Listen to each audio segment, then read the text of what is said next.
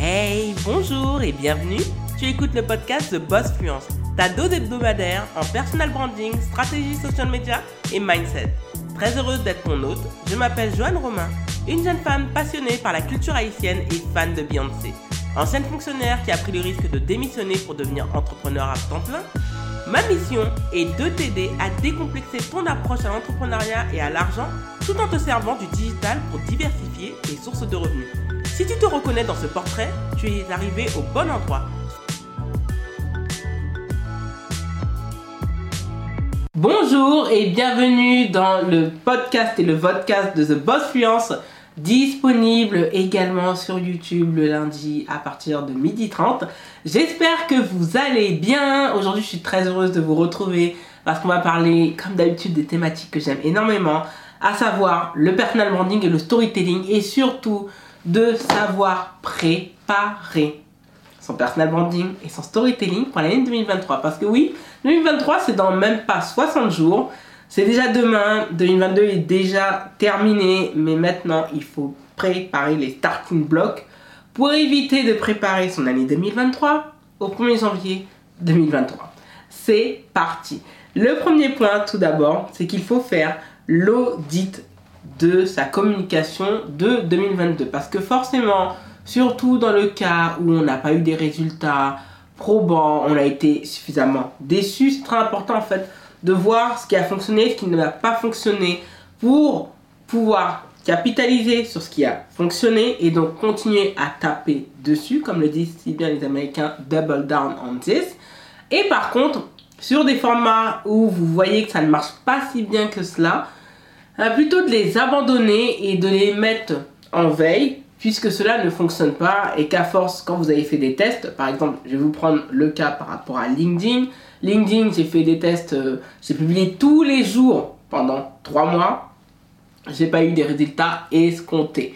Ben, tout simplement, j'ai mis ça pour le moment en stand-by, mais je vais vous le dire dans d'autres épisodes le pourquoi j'ai mis ça en stand-by, mais je n'abandonne surtout pas LinkedIn parce que ça va faire partie d'un réseau social de choix pour mon business en 2023. Donc oui, c'est pour cela qu'il faut faire un audit. Un audit, ça sert vraiment à évaluer ce qui fonctionne et ce qui ne fonctionne pas.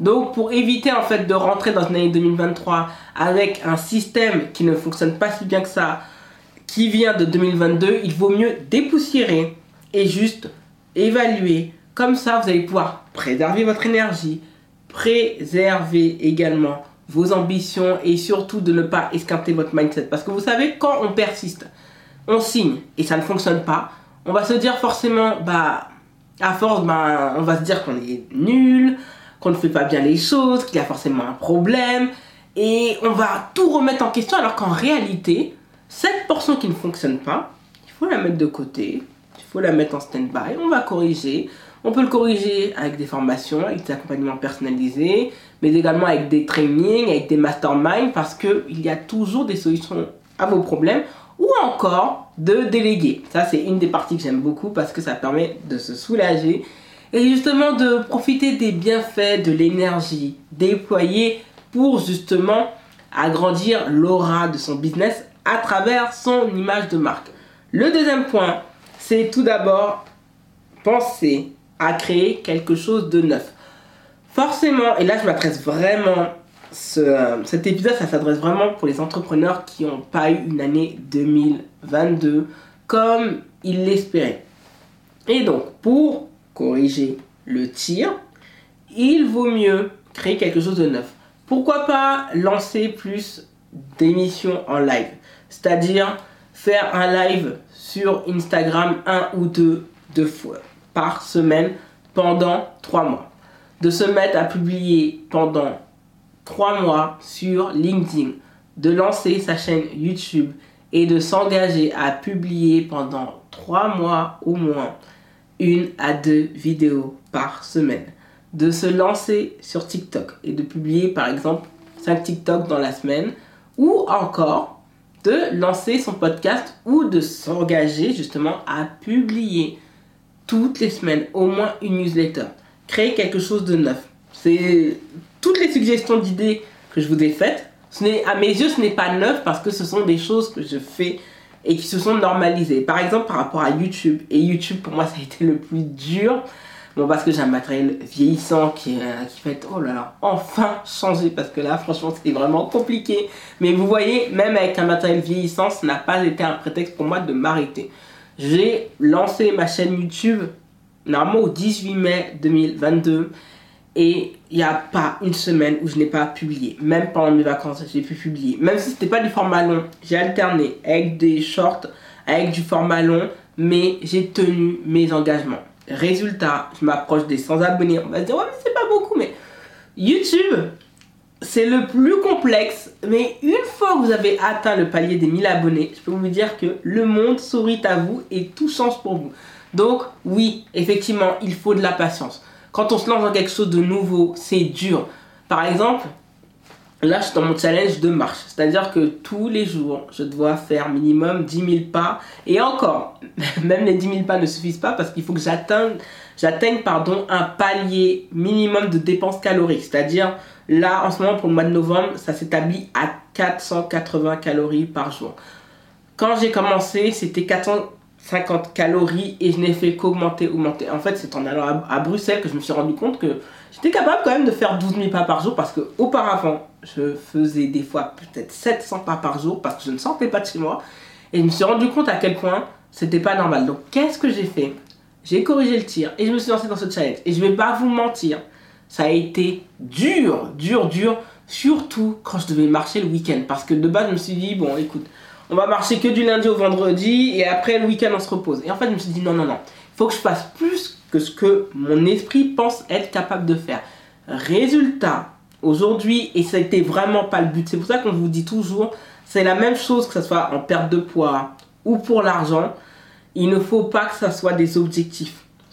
Perdre du poids est une conséquence de toutes les actions que l'on met en place. On se fait accompagner. Après, ça peut être de l'ordre aussi psychologique. Donc ça, ce n'est pas de mon domaine. Je ne suis pas nutritionniste ni diététicienne, mais moi je vais parler de mon expérience, pardon, mon retour d'expérience, ou pour gagner de l'argent sur les réseaux sociaux ou via son business, bah, il y a des actions que l'on va mettre en place très régulièrement. C'est pour ça qu'on vous dit, profitez de votre parcours et non de la destination finale. Moi, c'est ce que j'ai vraiment compris avec ce challenge, parce qu'aujourd'hui, j'ai perdu, quand j'y pense, quand je me suis lancé, j'ai quand même perdu ouais, presque 10 kilos sans avoir euh, changé vraiment mon alimentation. Bon, même si le fait d'être très actif fait que je mange moins parce que je dépense beaucoup, beaucoup de calories.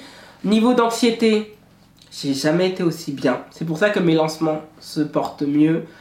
J'ai compris à quel point en fait j'ai pas à culpabiliser par rapport au fait de passer autant de temps le matin sur moi et l'après-midi je peux travailler ou autre. Et j'ai vraiment compris une chose avec ce challenge c'est qu'en réalité, on peut toujours créer du temps pour des choses qui nous sont importantes.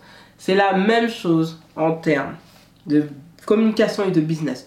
Ce sont le branding et le storytelling obéissent aux mêmes règles du marketing, c'est-à-dire répéter, répéter, répéter pour asseoir la réputation.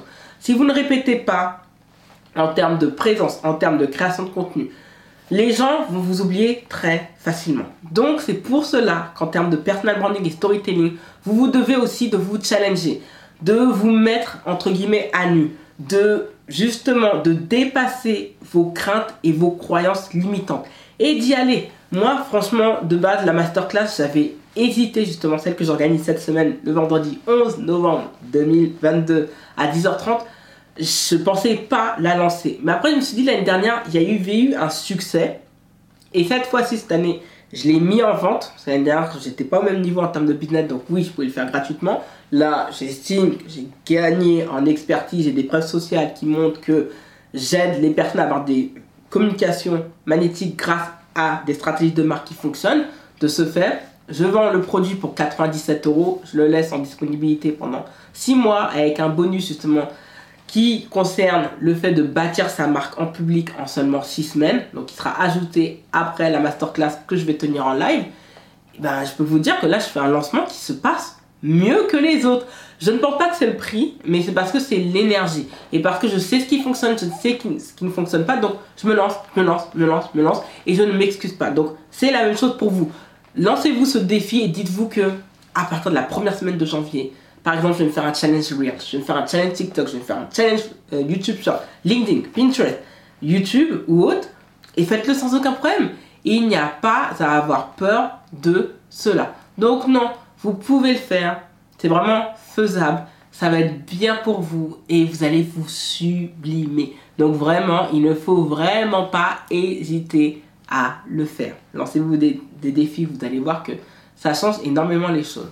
Le troisième point, très important, ça va être de réfléchir à changer de cible. Et ça, on, va en parler dans la masterclass du 11 novembre 2022. Parce qu'il va y avoir beaucoup de changements durant le premier semestre de l'année 2023.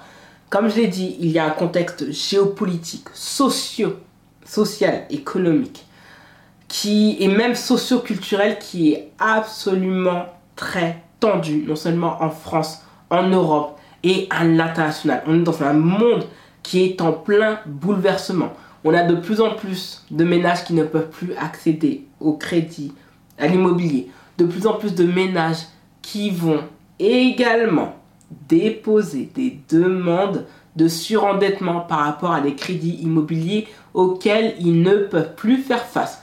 Et également une explosion des dossiers de surendettement pour des crédits à la consommation. Il y a de plus en plus d'entreprises qui ferment. Il y a également ce contexte où justement on manque, on ne manquera sûrement peut-être pas de gaz et d'électricité cette année, mais c'est déjà acté pour l'hiver 2023-2024. Il y a également le contexte de la Coupe du Monde. Et ça, je vais peut-être l'expliquer en termes, euh, peut-être sur YouTube, donc abonnez-vous à la chaîne euh, YouTube, parce qu'il y a un contexte en termes de communication, en termes économiques, en branding et storytelling qui est très important par rapport pardon, à cette Coupe du Monde. Donc c'est pour cela qu'il faut également penser à cet aspect. Donc il va falloir changer de cible. Changer de cible pour faire continuer à croître son business. Parce qu'en réalité, beaucoup d'entrepreneurs en France ne veulent pas l'avouer, mais beaucoup sont en train de fermer boutique. Beaucoup sont en train de chercher des CDD, des CDI, parce qu'en réalité, il y a des entreprises qui déjà ne fonctionnaient pas si bien que ça en 2020, sauvées parfois par les PGE, mais aujourd'hui qui ne fonctionnent plus du tout. Et il y a une partie également d'une frange de la population française qui est en train de payer un impôt subtil à cause de l'inflation. Donc honnêtement, il y aura toujours un public qui pourra se procurer des produits. Mais il y en a un, autre qui va pouvoir se, procurer des produits, mais à moindre frais, c'est-à-dire des produits qui vont coûter moins de 300, 200, 100 euros. Moi, je l'observe parce que je vois dans certaines niches des personnes qui présentaient des produits à 3000 euros, des accompagnements personnalisés, et qui aujourd'hui, face à ce même public, ont divisé leur, le prix de leur prestation de service par 3, voire même l'ont annulé pour créer des groupes Telegram, des memberships, parce qu'en réalité, leur cible ne peut plus payer leur service. Et pourquoi en fait il faut pivoter? Parce que si vous vous mettez justement à devoir baisser vos prix, mais également à vous lancer dans des histoires de Telegram, membership, où vous êtes tout le temps en live, vous allez, vous épuiser, vous allez faire rentrer moins d'argent dans votre entreprise, et au final, vous allez faire un burn-out. Et honnêtement, ce n'est pas le but.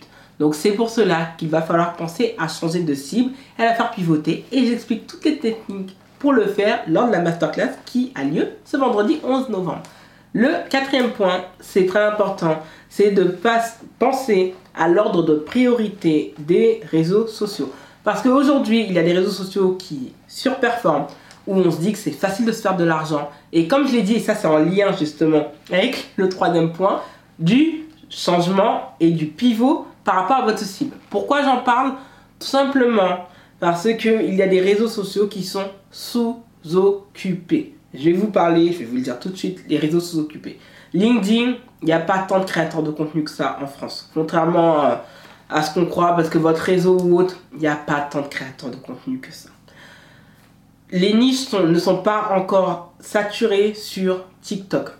YouTube, j'en parle même pas. C'est une niche qui est sous-occupée, négligée, comme pas possible. Il y a également Pinterest. Alors, Pinterest, c'est totalement pas tant occupé que ça. Donc il y reste encore des possibilités via les réseaux sociaux. Il y a toujours le SEO qui fonctionne très très bien, sachant qu'il ne faut pas oublier que YouTube pour le moment, même si pour la Gen Z ça évolue, Mais si vous ciblez plutôt des millennials ou la génération Y, donc génération millennials, personnes nées entre 1980 et 1996, génération Z, personnes nées entre 1997 jusqu'en 2009, génération Y, c'est toutes les personnes qui sont nées avant 1980. Donc des personnes qui sont nées dans les années 70. Donc ce sont, si vous pivotez vers ces cibles, il va falloir se présenter sur des réseaux où ils sont présents. On sait très bien que Pinterest, c'est un réseau social où la, la génération Y et la génération des millennials est présente. A contrario, si vous visez des Gen Z, il vaut mieux être sur Instagram et sur TikTok. Si vous ciblez des dirigeants et des CEO, il vaut mieux être présent sur LinkedIn. Et si vous voulez vraiment en fait faire grandir votre aura en termes de marque, YouTube reste vraiment un réseau social de choix. Donc c'est à vous en fait d'évaluer le pour et le contre.